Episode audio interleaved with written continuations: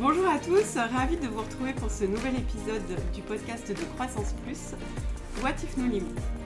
Aujourd'hui, nous recevons Hugo Gessman. Bonjour Hugo. Bonjour Céline. Qui euh, nous accorde un peu de temps pour nous parler de son parcours d'entrepreneur. Euh, donc Hugo, je vais te présenter très bien brièvement et puis après je vais te laisser évidemment prendre la parole. Euh, tu es cofondateur et CEO de Tiga, un cabinet de conseil spécialisé en product management. Euh, votre ambition, c'est d'aider les entreprises dans leur euh, digitalisation. Euh, mais tu nous en diras plus. Tiga a été créé en 2014 et vous êtes aujourd'hui présent en France, en Australie et en Espagne avec trois bureaux. en quelques chiffres aujourd'hui, Tiga, c'est plus de 100 clients, plus de 1000 personnes formées, plus de 100 experts, un chiffre d'affaires de plus de 8 millions.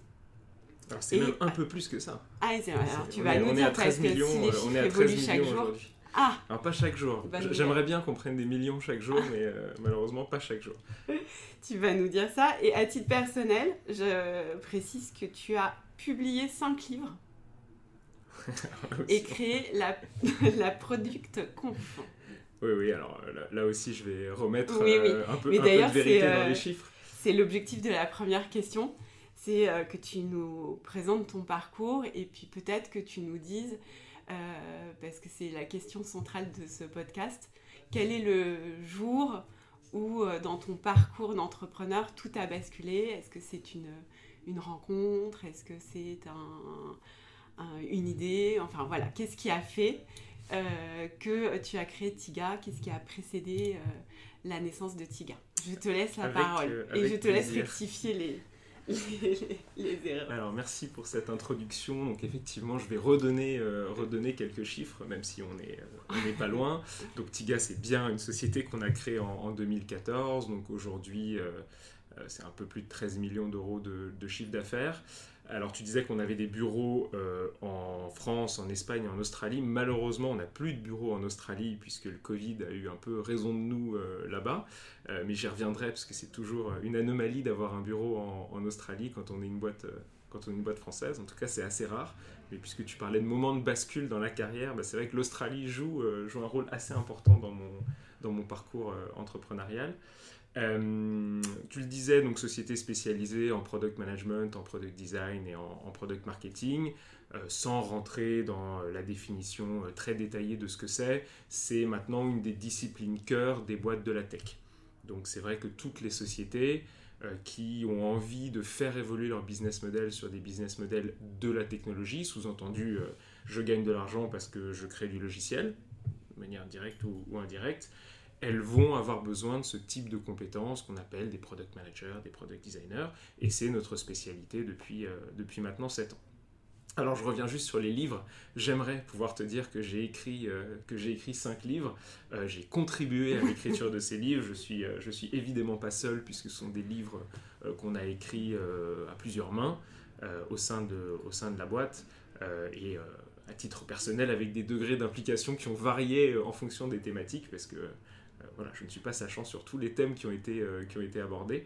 Euh, mais en tout cas, oui, la société a publié cinq livres parce que ça fait partie de notre mode de contribution à la communauté et, c'est quelque chose qui nous tient à cœur.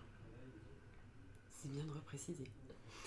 Et sur le, le, le, chiffre d'affaires, du coup, c'est plutôt une bonne nouvelle. Il valait, mieux, que je me trompe dans ce sens-là, finalement. ça, montre le, bon sens. ça montre la courbe d'hypercroissance de Tiga avec un petit yo-yo euh, dû au Covid, hein. mm. donc on n'a pas euh, été épargné du tout puisque. Mais ça on pourrait y revenir euh, tout à l'heure. Avec mm. plaisir, avec plaisir.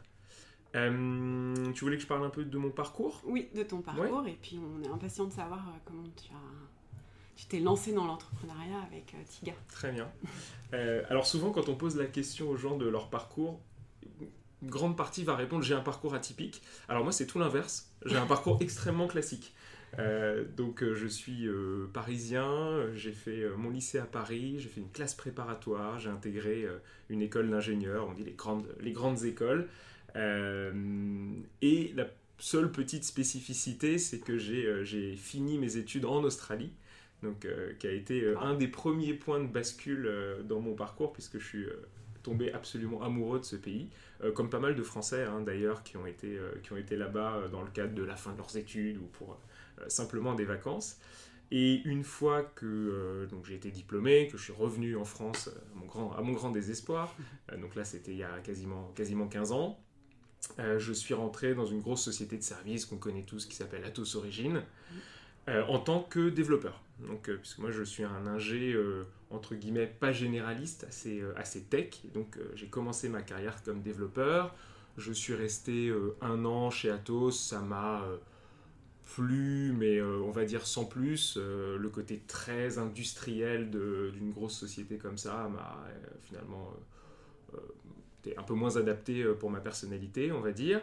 Et j'ai décidé de quitter Atos et de rejoindre une beaucoup plus petite structure qui s'appelle Xebia, qui est une société qui a été rachetée par euh, Publicis il y a euh, maintenant trois ans. Bon, moi j'avais quitté euh, longtemps avant, mais c'est pour que les gens puissent se resituer un peu l'environnement.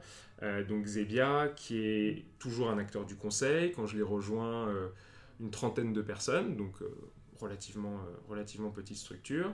Et je commence là-bas comme, comme dev. Donc pour ceux à qui ça parle, je faisais du Java, voilà, bien belle technologie qui existe toujours.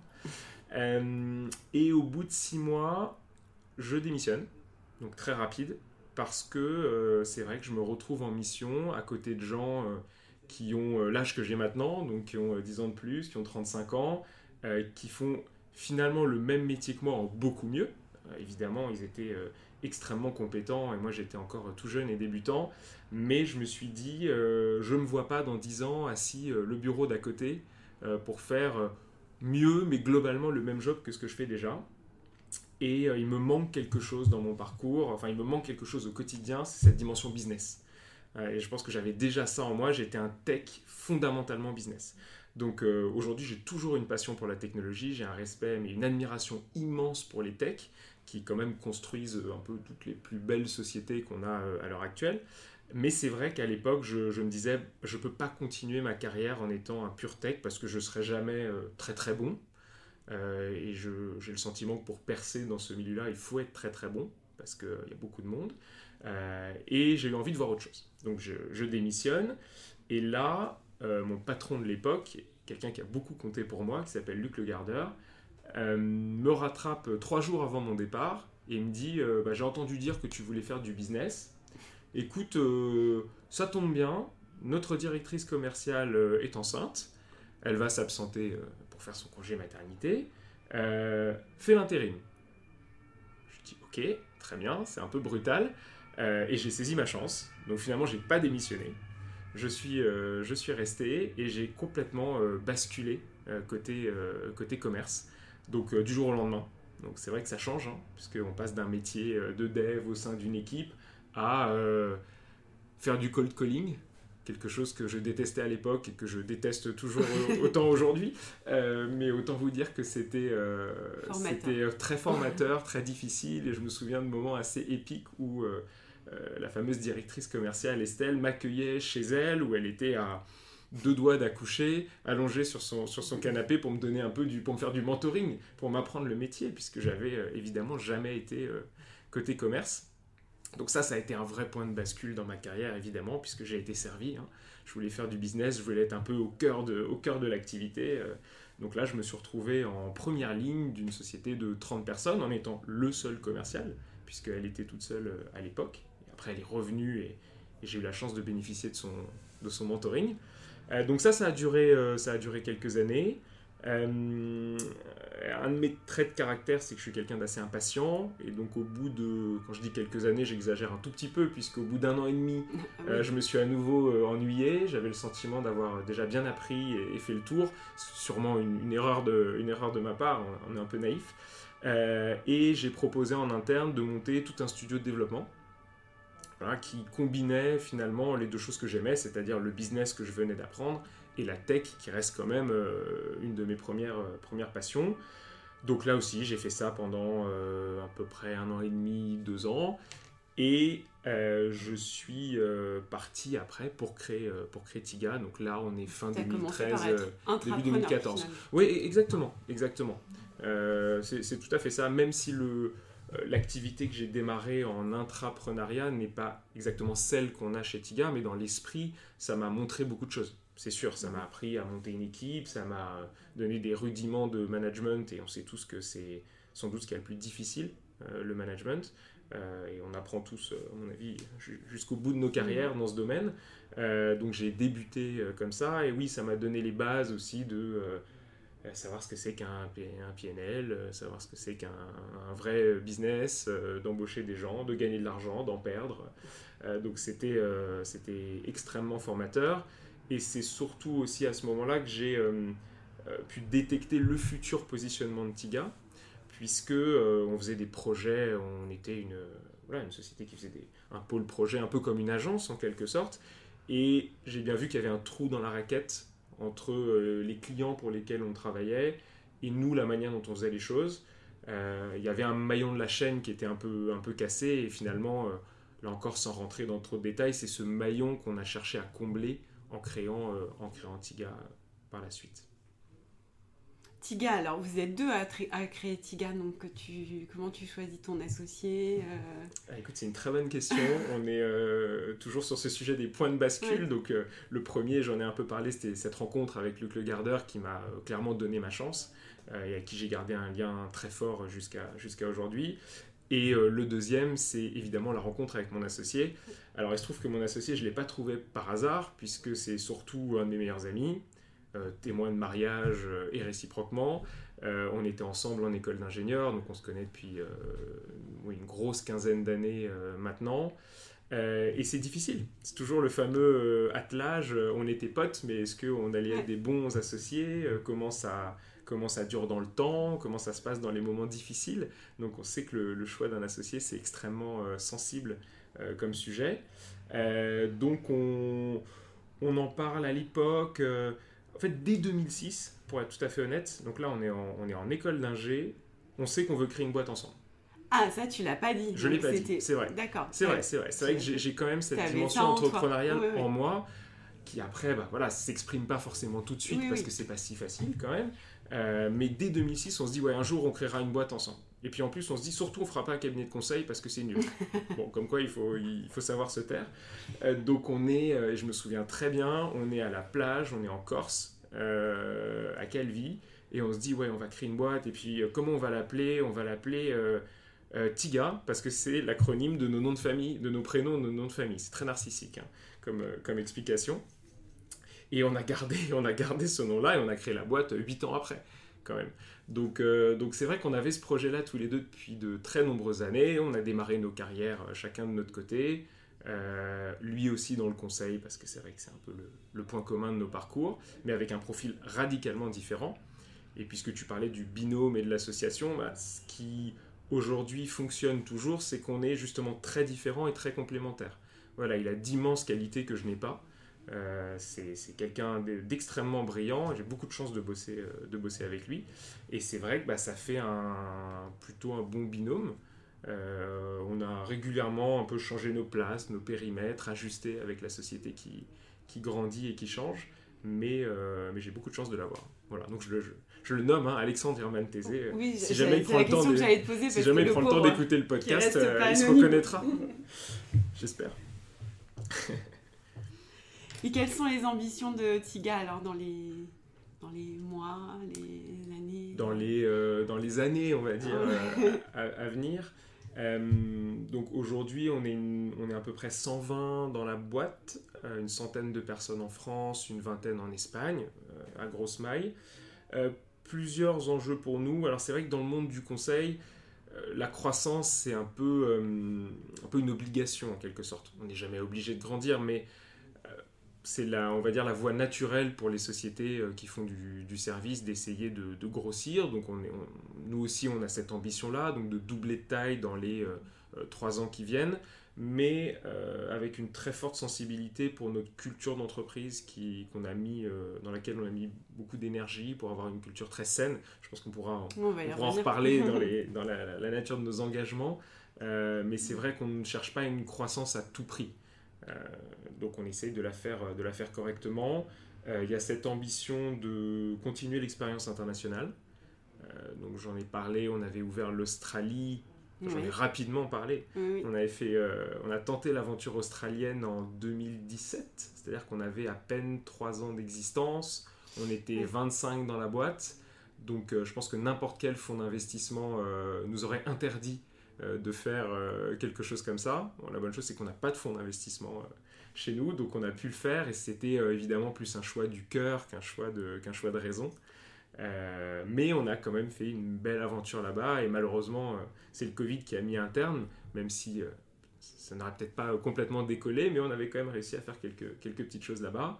Il y a toujours l'Espagne aujourd'hui évidemment, et donc on regarde maintenant d'autres pays pour continuer une, une expansion à l'international. Et en termes de positionnement, on tient beaucoup à notre côté euh, expert. Donc euh, souvent, les, sociétés de services ou les cabinets de conseil font une, forme de diversification parce que c'est ce qui leur permet de grossir. Mhm. Euh, nous, c'est vrai qu'on tient à ce positionnement assez niche, assez précis, parce que c'est ce qui a fait notre succès. Le mot est fort, mais ce qui fait qu'on fonctionne correctement aujourd'hui et ce qui nous différencie. exactement.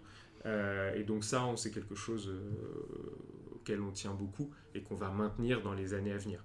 Même si c'est un positionnement qui n'est pas euh, enfermant, ça nous permet quand même de faire, de faire plein de choses, sans dénaturer la, la boîte. Ok, de, belles perspectives. Et justement, si on fait un petit focus sur cette période Covid, parce que là, on, a priori, on espère qu'on en sort progressivement et qu'il n'y aura pas de retour en arrière. Euh, on s'aperçoit qu'elle a été vécue de façon très très différente euh, en fonction des, euh, des boîtes. Il y a des boîtes qui ont profité de cette période et tant mieux pour elles pour accélérer leur croissance. Est-ce que vous ou, d'autres pour lesquels finalement la crise n'a eu aucun impact, ce qui, ce qui est bien aussi, vous vous situez à comment Est-ce que ça a été un frein? Est-ce que ça a été un accélérateur Qu'est-ce que vous en tirez en fait à tous les nouveaux, mm. y compris pour la culture de l'entreprise justement Peut-être qu'on peut passer. Euh, enfin, ce sera une transition vers la prochaine question. Euh, ça n'a pas été une période facile du tout. Donc euh, on ne fait pas partie des heureux élus qui ont bénéficié du Covid pour faire une croissance fabuleuse. non, ça a, été, ça a été difficile. Ne serait-ce que pour donner quelques chiffres. Donc en 2019, on fait à peu près 10 millions d'euros de chiffre d'affaires. Fin 2020, on fait 8,5, donc on perd quand même 15% de, de, revenus. Mhm. Et là, on revient euh, au même niveau de croissance euh, que ce qu'on aurait dû avoir en 2020. Donc on va dire on a perdu euh, complètement une année avec quand même une chute assez significative du, chiffre d'affaires. Ça, à la limite, ce ne sont que des chiffres et on va dire on a pu traverser cette période sain et sauf et maintenant c'est reparti, donc ça, ça, restera un mauvais souvenir. Mais le plus dur dans cette période, c'est euh, la partie humaine. Mm. Euh, et on parlait de culture d'entreprise. Euh, moi, j'ai trouvé ça extrêmement difficile parce que on est dans une, typologie de société qui ne sont pas des boîtes à mission. Il faut, faut, quand même être très honnête avec nous-mêmes. On, on ne change pas radicalement le monde, on ne révolutionne pas le monde de la santé. donc on est les, les, personnes qui rejoignent la boîte rejoignent pour une vie d'entreprise, pour un état d'esprit, pour le fait de faire des rencontres qui vont faire progresser, qui vont faire passer un cap dans la carrière. Et quand on commence à tuer tout ça à cause du Covid, c'est dur. Les gens se demandent aussi, bah, finalement, pourquoi je suis là? Donc on a eu beaucoup de chance, je pense qu'on a fait pas mal de choses intéressantes pour maintenir cette culture d'entreprise. Donc très peu sont partis. on ne s'est séparé de personne, ça c'était fondamental pour nous. mais c'est dur ça a été une période délicate et là on est très très très très heureux d'en sortir. On a refait un premier événement euh, en physique il y a euh, deux semaines avec 80 euh, personnes, c'est un, un, bonheur. Voilà, ça fait du bien de voir tous ces gens et de ne pas prendre la parole sur Meet ou Zoom et de pouvoir prendre la parole physiquement. Bah, justement, tu vas nous en dire un peu plus sur cette culture d'entreprise puisque comme tu le sais, tu es, membre de Croissance Plus, donc euh, l'entrepreneur de Croissance Plus, mais comme beaucoup d'entrepreneurs, hein, même ceux qui ne sont pas chez Croissance Plus, euh, on, considère que l'entrepreneur est quand même un levier fort de transformation de la société, qu'il est là certes pour euh, générer de la, croissance, puisqu'on croit à la croissance chez Croissance Plus, mais qu'il a également une responsabilité très forte au niveau environnemental, social et sociétal. Donc on entend que effectivement en tant que société de conseil c'est peut-être un, un positionnement qui est un peu compliqué à trouver, quoique vous pouvez peut-être l'incarner d'une manière différente qu'une boîte à impact, impact natif. Donc c'est intéressant d'en savoir plus sur ce point, justement sur la culture d'entreprise et les, les différents engagements que vous avez dans ce domaine. Oui, bien sûr. Alors là où tu as raison sur la dimension environnementale, euh, c'est pas évident. Alors je sais qu'il faut pas se réfugier derrière ça. Hein. On a tous notre, notre rôle à jouer euh, dans, le, euh, dans cette cause environnementale et, il faut le faire. Mais c'est vrai qu'à l'échelle de la société, c'est compliqué d'avoir un impact direct, on va dire, au-delà des petites choses qu'on peut très bien faire. En revanche, sur la partie sociale, on va dire, je pense que c'est là où on peut faire beaucoup de choses très bien. Et, et on essaye. alors nous, ça passe par euh, par une culture d'entreprise qui est euh, très forte. Alors je ne vais pas sortir les poncifs habituels avec le mot euh, bienveillance, parce que tout le monde le dit. le plus important, c'est de l'incarner, c'est pas, pas de le dire. Mais on, essaie de beaucoup travailler autour du concept d'élégance. Alors, pas vestimentaire, hein, on, est bien d'accord, il n'y a pas un dress code chez Tiga, mais, mais ce concept d'élégance, c'est vraiment d'avoir une attitude irréprochable entre nous, déjà, ça passe par plein de petites choses, la manière dont on se parle les uns aux autres, la manière dont on traite les gens, la manière dont on euh, les accompagne dans des moments difficiles, euh, en dépassant peut-être un tout petit peu le cadre professionnel, mais parce qu'il n'y a pas que ça dans la vie. Euh, et, il faut, je pense que l'entreprise doit savoir jouer ce rôle-là. Et pour moi, ça s'est encore plus exacerbé avec le Covid. Mhm. L'entreprise, pour moi, pendant cette période-là, a eu un rôle euh, fondamental et ça pouvait être ou très destructeur euh, ou au contraire être un vrai rôle de soutien pour les gens qui en avaient besoin. Euh, et ça, j'espère en tout cas qu'on a su jouer ce rôle-là chez, chez Tiga pour, pour nos salariés. et toujours dans ce concept d'élégance, c'est aussi vers l'extérieur, la manière dont on traite nos clients. on essaye d'être toujours présent, disponible, raisonné, de ne pas faire passer toujours à tout prix le business avant euh, certaines relations humaines. Euh, donc ça, c'est assez, euh, assez fondamental pour nous. Alors est-ce que ce sont des choses qui vont radicalement transformer la société? J'en sais rien. Mais à notre petite échelle, ce, concept d'élégance, il est... bah, on le croise pas tant que ça, finalement. Euh, je pense qu'il suffit de. On connaît tous. Euh, Moi, je ne l'ai jamais encore entendu dans les. Oui, alors, euh, au-delà du mot, alors c'est vrai qu'il n'est pas souvent présent dans les valeurs. On va préférer la bienveillance, l'honnêteté, la transparence, qui sont des très très beaux principes et qu'il ne faut pas mettre de côté. mais nous, on a travaillé sur d'autres ah sur d'autres termes, comme l'élégance, comme l'humour. voilà, l'humour fait aussi partie de nos valeurs parce qu'on considère qu'il faut avoir un petit peu de second degré, qu'on est des ultra privilégiés. Euh, et que euh, avoir un peu de détachement et de second degré, ça fait du, ça, fait du bien. Voilà, ça force un, peu de prise de recul. Et voilà, donc ça fait partie des principes qu'on essaye de, faire vivre et d'implémenter au quotidien et qui, j'espère, euh, créent un environnement de travail assez sain et décent. Quels sont les...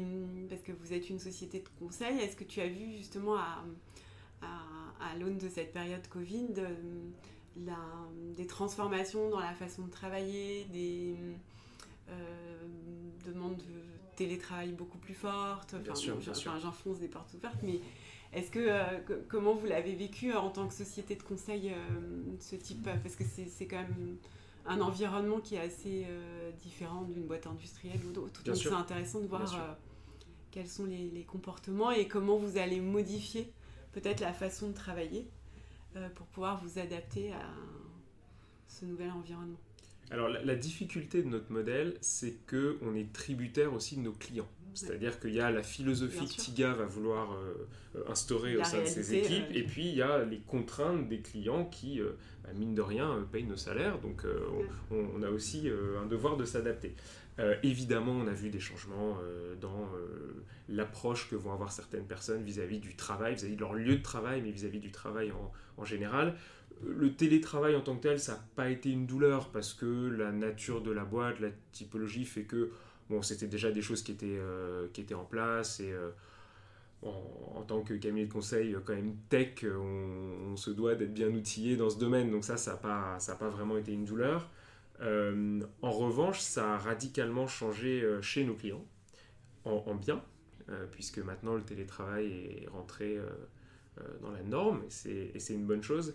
Et pour nous, aujourd'hui, cette hybridation, elle est, elle est géniale parce que, pour bien comprendre les choses, avant, la, grosse difficulté d'un cabinet comme nous, c'est de créer du lien entre les gens, puisque ce sont des gens qui sont en mission et qu'on ne mhm. voit pas forcément tous les jours. Donc il y a cette grande question de comment on crée une culture d'entreprise avec quelqu'un qu'on va avoir une fois, deux fois, peut-être trois fois par mois, ce qui n'est pas énorme. Bah, le télétravail aujourd'hui, c'est génial pour nous parce que les gens peuvent travailler de chez eux, certes, mais ils peuvent aussi venir travailler du bureau. Et avant, c'était des choses impossibles. C'est-à-dire qu'on avait des clients qui nous disaient Comment ça, il n'est pas dans mes locaux, euh, je considère qu'il ne travaille pas. Voilà. Et ça, bah, de fait, ça a complètement évolué et ça nous permet, nous, d'avoir des gens qui viennent plus souvent au bureau pour bosser pour leurs clients, il hein, n'y a aucun, problème, mais donc d'avoir des moments informels avec eux qu'on n'avait pas avant.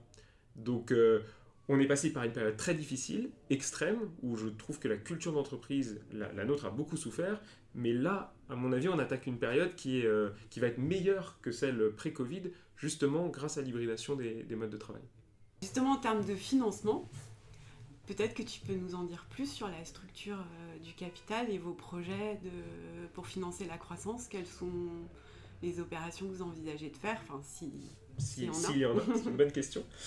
Euh, alors aujourd'hui c'est assez simple puisque euh, le capital est vraiment entre les mains des dirigeants et des salariés, puisqu'on a un actionnariat salarié, ce qui faisait l'objet d'une enquête récente relayée par Croissance Plus. on est très attentif. voilà. C'est quand même l'ADN de Croissance Plus. C'est l'ADN de Croissance Plus, exactement. Donc on a cette chance, on va dire, depuis le début, de ne pas avoir eu besoin de financement externe. Alors je dis une chance parce que ça nous permet d'être vraiment euh, maître chez nous. Euh, mais en même temps, bien sûr, c'est formidable de pouvoir bénéficier de financement externe, que ce soit de la dette euh, ou, de la, ou de la levée de fonds. Euh, donc aujourd'hui, aujourd'hui 100% euh, entre les dirigeants et les salariés. Pour la suite, c'est une bonne question. Euh, je pense qu'on est confronté au même dilemme que, beaucoup de gens, donc avec beaucoup de fonds qui nous approchent parce que bah, visiblement on est un investissement intéressant pour eux et qui évidemment nous proposent en échange de capital des fonds pour nous développer à l'international, pour accélérer notre croissance. Euh, on a la possibilité de lever un peu de dette pour faire euh, des acquisitions externes si, euh, si on le souhaite. pour l'instant, c'est vrai qu'on reste assez conservateur et organique, ce qui ne veut pas dire qu'on ne changera pas d'avis. mais là, dans les années à venir, on, se dit qu'on peut continuer comme ça, peut-être jusqu'au au stade d'après, où on se reposera la question d'un financement qui nous ferait passer encore une étape supplémentaire. Voilà, exactement. Alors attention, maintenant Hugo, on va passer à la question euh, What if no limit? Donc c'est très... Euh, aujourd'hui, tu as un super pouvoir, tu as un super héros, et euh, tu peux changer une chose dans le monde. Quelle est la première chose que tu changerais? Alors c'est la question dite question Miss France, qui est une question extrêmement compliquée. alors j'y ai un petit peu réfléchi en amont, hein, je, je, triche évidemment, il y, a les, sujets classiques. Euh, si vous voulez, quand je regarde les infos, quand je regarde de temps en temps les infos, parce que je trouve ça très perturbant, justement, je trouve ça tellement perturbant que je me dis, il y a le coup de baguette magique, il y a beaucoup de choses qu'on aimerait changer dans ce monde qui va quand même, euh, on essaie de finir sur une note plutôt positive, mais on va dire qu'il y a quelques difficultés quand même à droite, à gauche dans le monde, donc il y a beaucoup de choses qu'on aimerait changer. Euh, je vais quand même essayer de rester sur un truc beaucoup plus pragmatique et, proche de nous et actionnable. Euh, il y a un truc que j'aimerais faire, c'est mettre à niveau le congé paternité et le congé maternité. Voilà, parce que je suis jeune papa. Donc euh, ça, ça a une influence très forte sur, sur ma perception des choses dans ce domaine, ce qui est normal. Et, et je pense aussi qu'au-delà du fait que ça permettrait au papa d'être plus présent, que les... Alors maintenant ça a augmenté hein, depuis juillet, donc c'est déjà formidale, euh, je pense aussi que c'est quand même un gros facteur d'inégalité professionnelle entre les hommes et les femmes et que de mettre euh, les deux au même niveau, congé paternité et congé maternité, bah, ça limiterait la discrimination. Je peux pas m'engager en disant que ça, abolirait la discrimination, mais en tout cas, je suis persuadé que ça la limiterait puisqu'on se poserait plus les éternelles questions de euh, le timing, de ah mais tu vas être absente et donc je ne sais pas si je t'embauche, si je te promeux. Euh, voilà, là au moins, euh, ce serait la même problématique pour les hommes et on, écarterait définitivement ces considérations-là. On, peut, on ne peut qu'être d'accord, puisque tu sais qu'une de nos propositions dans le cadre de la campagne présidentielle, c'est de proposer le partage 50-50 du congé maternité entre l'entreprise du père et de la mère, ce qui permettrait justement de gommer euh, ce plafond de verre de la, de la femme qui doit quitter l'entreprise, qui revient, mais qui met du temps, qui se met en plus elle-même des, des, des, des, des, contraintes, des barrières pour pouvoir mm. progresser. Donc, euh, si on peut faire congé maternité 50-50 plus par congé paternité et maternité, alors là, ce serait formidable pour accompagner la hein, donc euh, j'ai enlevé, la partie j'ai enlevé la partie financement de la mesure. Hein. C'est vraiment euh, dans un monde idéal, mais on va y arriver. On va y arriver, je pense. On y croit. Et alors, dernière question, en fait, à chaque euh, épisode du podcast, je me pose la question de savoir si on doit la maintenir ou pas, parce que euh, on a eu des réponses assez décalées, parfois assez drôles. Mais en fait, globalement, la réponse est quand même toujours la même, donc je me pose la question de, la garder. C'est euh, de savoir, Hugo, si tu n'étais pas entrepreneur aujourd'hui, quel métier exercerais-tu? Alors, je sais pas si la réponse est toujours la même, et moi j'ai peur d'être encore hyper classique. Comme je l'ai dit au début, hein, moi je suis pas dans l'atypisme. Euh, c'est hyper dur comme question parce que pour les entrepreneurs, on, on sait plus ce qu'on sait faire. Donc euh, le jour où on l'est plus, déjà, on ne sait plus si on est bon à quelque chose. On fait à la fois plein de choses et en même temps, parfois, euh, on ne sait plus trop ce qu'on fait. alors non, je ne partirai pas élever des chèvres dans le Larzac parce que j'en serais bien incapable. je peux vous dire ce que j'aurais aimé faire peut-être si j'avais pas été entrepreneur. Voilà, peut-être plus des métiers un métier d'avocat, c'est des choses qui m'auraient bien plu parce que ce sont des constructions intellectuelles qui me plaisent. Euh, mais, euh, mais je pense surtout que je vais essayer de rester entrepreneur parce que c'est ça, c'est ça que j'aime. C'est ça, bah voilà, c'est ce que je pensais. On est obligé de conclure comme ça. Mais en même temps, ça donne. Euh, l'idée, c'est aussi de donner envie à nos auditeurs de, devenir entrepreneurs, d'entreprendre. Donc, il faut, il faut. C'est peut-être aussi bien de la maintenir. Merci beaucoup Hugo pour ton temps, pour cette présentation. Merci pour votre écoute et on se retrouve très bientôt pour un prochain épisode du podcast de Croissance Plus What Technologies.